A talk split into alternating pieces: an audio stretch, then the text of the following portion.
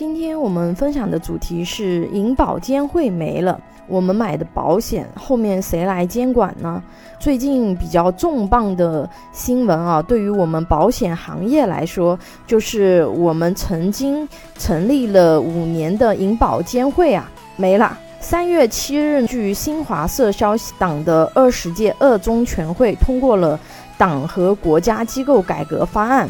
根据国务院关于提请审议国务院机构改革方案的议案，此次改革方案中提到，不再保留中国银行保险监督管理委员会，也就是说，我们曾经的银保监会啊就没了，要重新组建国家金融监督管理总局，在中国银保监会监督管理委员会的基础上进行组建。将中国人民银行对金融控股公司等金融集团的日常监管职责、有关金融消费者保护职责、中国证券监督管理委员会的投资者保护职责划入国家金融监督管理总局。也就是说，我们未来的涉及到金融的保险、银行、证券以及常规的。金融消费者涉及到的一些问题都划入到国家金融监督管理总局。我个人认为，这样子的一个结构，对于我们国家去监管这些金融机构啊，其实是更有利的。因为以前每个部门分管一块，出现一些综合性的问题，就容易出现职责不好划分的问题。像现在的话呢，如果全部给它统筹到一个国家金融监督管理总局进行监管，对于整个金融市场的监管力度会更强。我个人认为，这对我们消费者来说是一个好消息。也就是说，我们未来整个金融监管体系它能更有效的运作。对于我们普通消费者来讲，金融监管越健全，越不容易出现系统性的问题。长期来说，我们消费者更容易获利。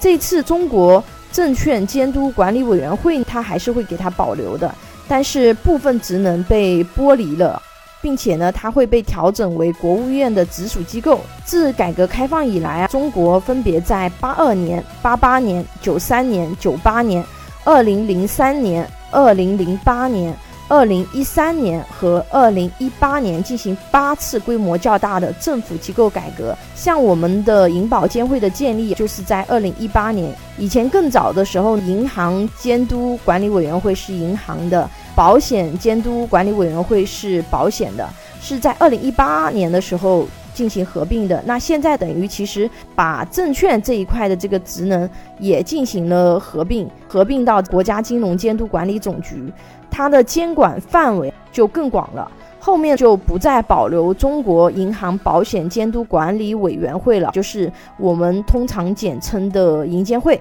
就没有了，成为历史了。后期我们保险遇到问题怎么办呢？找谁呢？我们后期保险遇到问题不用担心，它只是组织架构进行了调整。后期我们保险上的监管就是由国家金融监督管理总局来监管。我们消费者遇到问题呢，不用担心，我们国家金融监督管理总局是我们消费者保护的后盾。只要是正常投保的保单，你如实做了健康告知，该赔的都会赔的，一般都不需要去担心，都不需要走到那一步。只不过说，我们机制上还有国家的监管部门来给我们保险行业呢去做严格的监管，让我们的消费者呢更有安全感。这个对于我们中国来说，也是可以载入史册比较大的一个事情。对于我们消费者购买保险层面呢，没有太大的影响，大家不用担心。